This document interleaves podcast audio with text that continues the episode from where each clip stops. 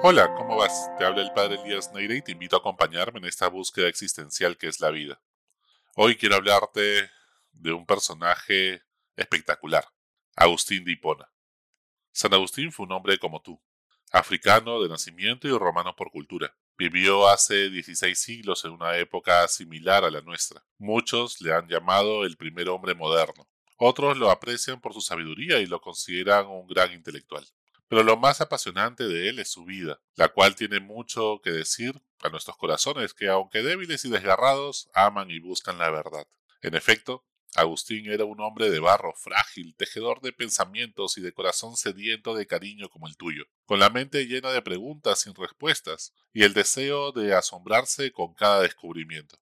Dios lo hizo con un corazón radical, que siempre quiso todo o nada, con un alma insaciable que siempre quiso más. Por ello, cuando cayó en el abismo del sinsentido, del vacío existencial y de la más profunda soledad, reconsideró sus posturas, se dejó guiar y fue por más. Nació el 13 de noviembre del año 354 después de Cristo en Tagaste, actualmente un pueblo llamado Saucarras, en una provincia de Argelia, en el norte de África romana, a unos 100 kilómetros del mar Mediterráneo. Era un pueblo de agricultores. En ese entonces Roma era la capital del imperio, aunque en la práctica otras ciudades como Milán o Constantinopla le disputaban su hegemonía. Las ciudades más importantes de África eran los puertos de Cartago e Hipona. Sus padres, de clase media fueron Mónica y Patricio. Eran muy distintos, pero se querían. Tuvieron tres hijos, aunque se desconoce el orden en el cual nacieron. Agustín, era uno de ellos, una hija de quien no sabemos su nombre, y también Navigio, que pues era probablemente el menor. Desde que comenzó a estudiar de niño, sus padres soñaron con un futuro mejor para Agustín y para la familia por lo que después de realizar sus primeros estudios en Tagaste, lo mandaron a Madaura y finalmente a Cartago, especie de ciudad universitaria en ese entonces, donde aprendió y practicó la retórica. Sus padres tuvieron que ahorrar para poder cubrir los gastos universitarios y ser ayudados por un paisano suyo llamado Romaniano, que era un buen hombre. Cuando menos lo esperaba, lo sorprendió la muerte de un entrañable amigo de la juventud, a quien amaba como si fuera la mitad de su alma, experimentando el sinsentido y la soledad que deja la muerte, como nos ha pasado a muchos en esta pandemia. Poco a poco comenzó a ir con frecuencia al teatro y al circo, así como a participar en todo evento social que hubiese en la ciudad. Se sentía atraído por los horóscopos, la adivinación, la astrología, deseando saber y controlar el futuro, como nos pasa a muchos. Tenía un corazón que anhelaba un amor apasionado y lleno de ternura, Así, buscando amar y ser amado, terminó conviviendo de manera estable con una mujer y unido a ella durante unos 14 años de mutua fidelidad. Esta mujer se llamaba Melania probablemente. Y así tuvo un hijo, al que llamaron Adeodato, a quien amaron con abnegación y ternura. Esa relación terminó hacia el año 385, cuando Agustín se comprometió a casarse con una joven de Milán. La madre de su hijo volvió a África y dejó de ser su conviviente. Vivió una juventud convulsionada, escudriñando los misterios de la vida y cuestionándolo todo, buscando la verdad en la lectura y en sus propios pensamientos y cavilaciones. Leía con avidez todos los libros que caían en sus manos. En particular, repercutió mucho en esta etapa de su vida, hace los 19 años, la lectura de Hortensio, unos diálogos de Cicerón, exhortación de la vida filosófica, comprometiéndose a buscar la felicidad y la sabiduría. En cambio, cuando leyó la Biblia, traducida al latín, buscaba siempre esta sabiduría. Despreció este libro religioso, pues el juzgarlo con orgullo y a partir de los paradigmas retóricos de su tiempo, pues no encontraba nada que le llamase la atención. Terminó por desagradarle, bajo, consideró que era de bajo nivel en su forma literaria. De esta manera, buscando el conocimiento que diera sentido a la vida y a la felicidad verdadera, confundido entre mil dudas y paradojas, y asombrado por teorías y creencias que le prometían escudriñar secretos guardados solo para algunos elegidos, terminó en la secta de los maniqueos por nueve años.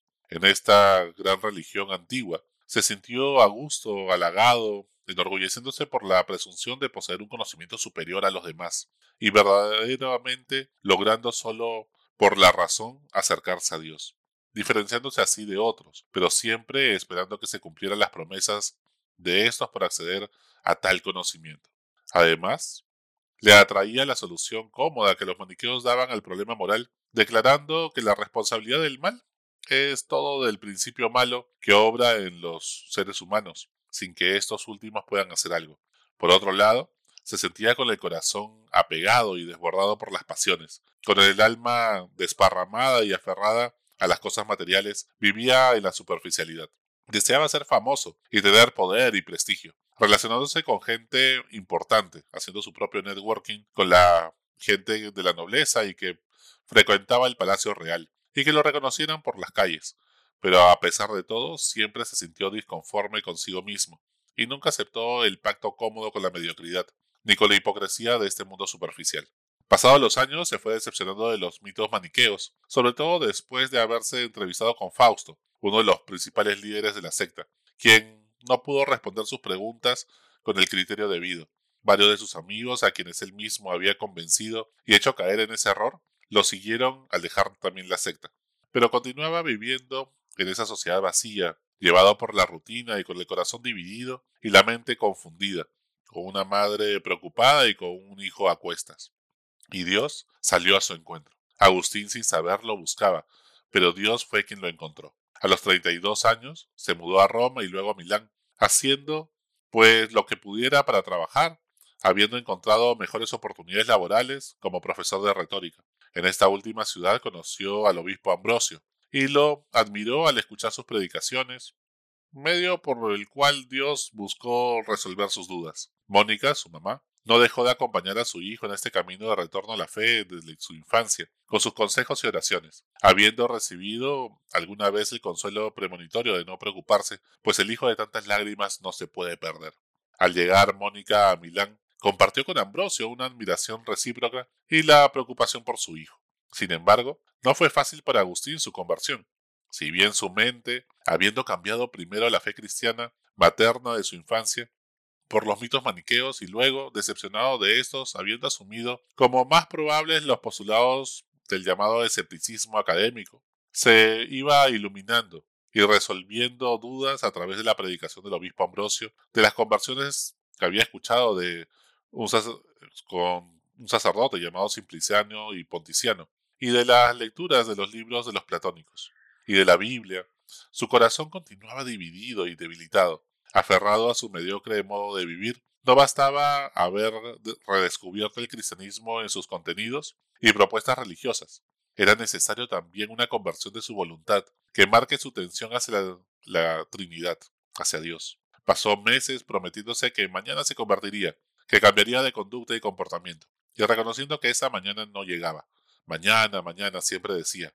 El momento decisivo se dio en un huerto en Milán llamado Casiciaco. Cuando al escuchar una voz de niño que repetía sin parar toma y lee, corrió donde Alipio, uno de sus grandes amigos, y juntos compartieron la lectura de Romanos 13:13. Nada de comilonas y borracheras, nada de lujurias y desenfrenos, nada de rivalidades y envidias. Revístanse más bien del Señor Jesucristo y preocúpense del no de la carne para satisfacer sus concupiscencias.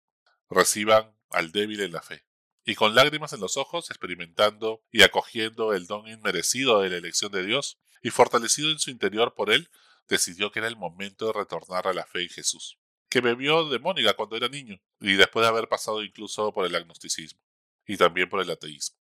Jesucristo, verdad, iluminó su inteligencia y el Espíritu Santo, amor, fortaleció su voluntad, liberándolo de las ataduras del pecado y salvándolo del error. La luz de la fe comenzó a iluminar todas las tinieblas dentro de sí, y la gracia de Cristo médico sanó sus heridas en su corazón, asumiéndolo como camino hacia el Padre. Recibió el bautismo a los 33 años de mano de San Ambrosio, junto con su gran amigo Alipio y su hijo Adeodato, en la vigilia pascual del 26 de diciembre del año 387 después de Cristo. Su conversión fue religiosa y monacal. Decidió acoger la fe católica y a la vez dejarlo todo: carrera, planes, y todos los bienes que tenía, y buscar la verdad en comunidad junto con sus amigos en este huerto de Casiciaco. Y entonces es que llega justamente a esta conversión profunda, donde se fraguó este ideal de vivir en comunidad al igual que la iglesia primitiva y teniendo una sola alma y un solo corazón, orientados hacia Dios. Allí discutiendo filosóficamente y orando, comenzó su producción escrita, puesto al servicio de Dios y visualizaron juntos la construcción de la ciudad de Dios. Al volver al norte de África, fundó un monasterio en Tagaste, en la antigua casa familiar.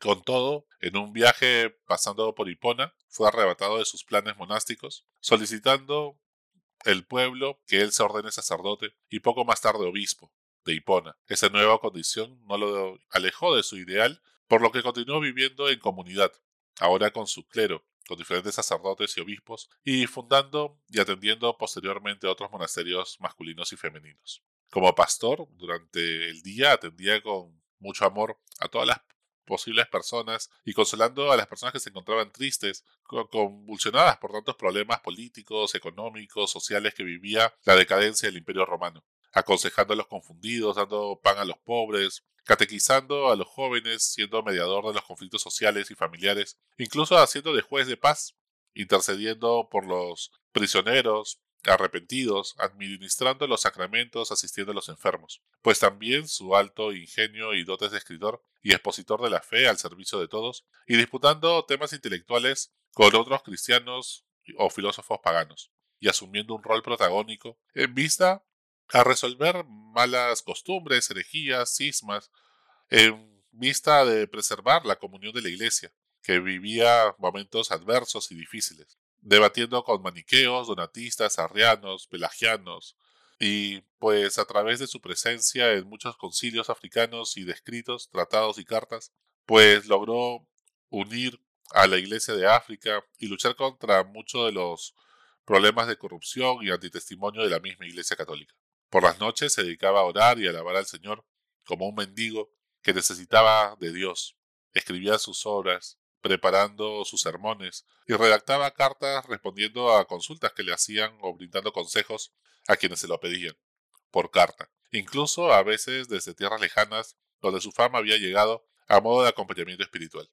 En particular, vivía convencido de que el camino y la interioridad conducía a Dios que habita en lo más profundo de su corazón, y que es necesario abrirse con humildad a la gracia para ser libres y dejar arrastrarse por el amor de Dios, que era su peso y que lo llevaba donde quiera que vaya. Por ello dedicó muchas obras y sermones a la superación de las ideas del monje británico Pelagio, quien no creía en la primacía de la gracia de Dios, de la ayuda de Dios en la vida cristiana, para cumplir el bien y ser agradables a Dios cumpliendo su voluntad. Por ello Agustín se ha reconocido como doctor de la gracia. Esto mismo puede ayudarnos a entender la relación entre la fe y la razón, que el obispo de Hipona, Agustín, sostuvo desde su conversión. Ambos, fe y razón, son gracias convenientes de una misma fuente que es Dios, llamadas no a vivir en conflicto, sino en mutua iluminación y apoyo mutuo, que se complementan, así como dos alas son necesarias para poder volar.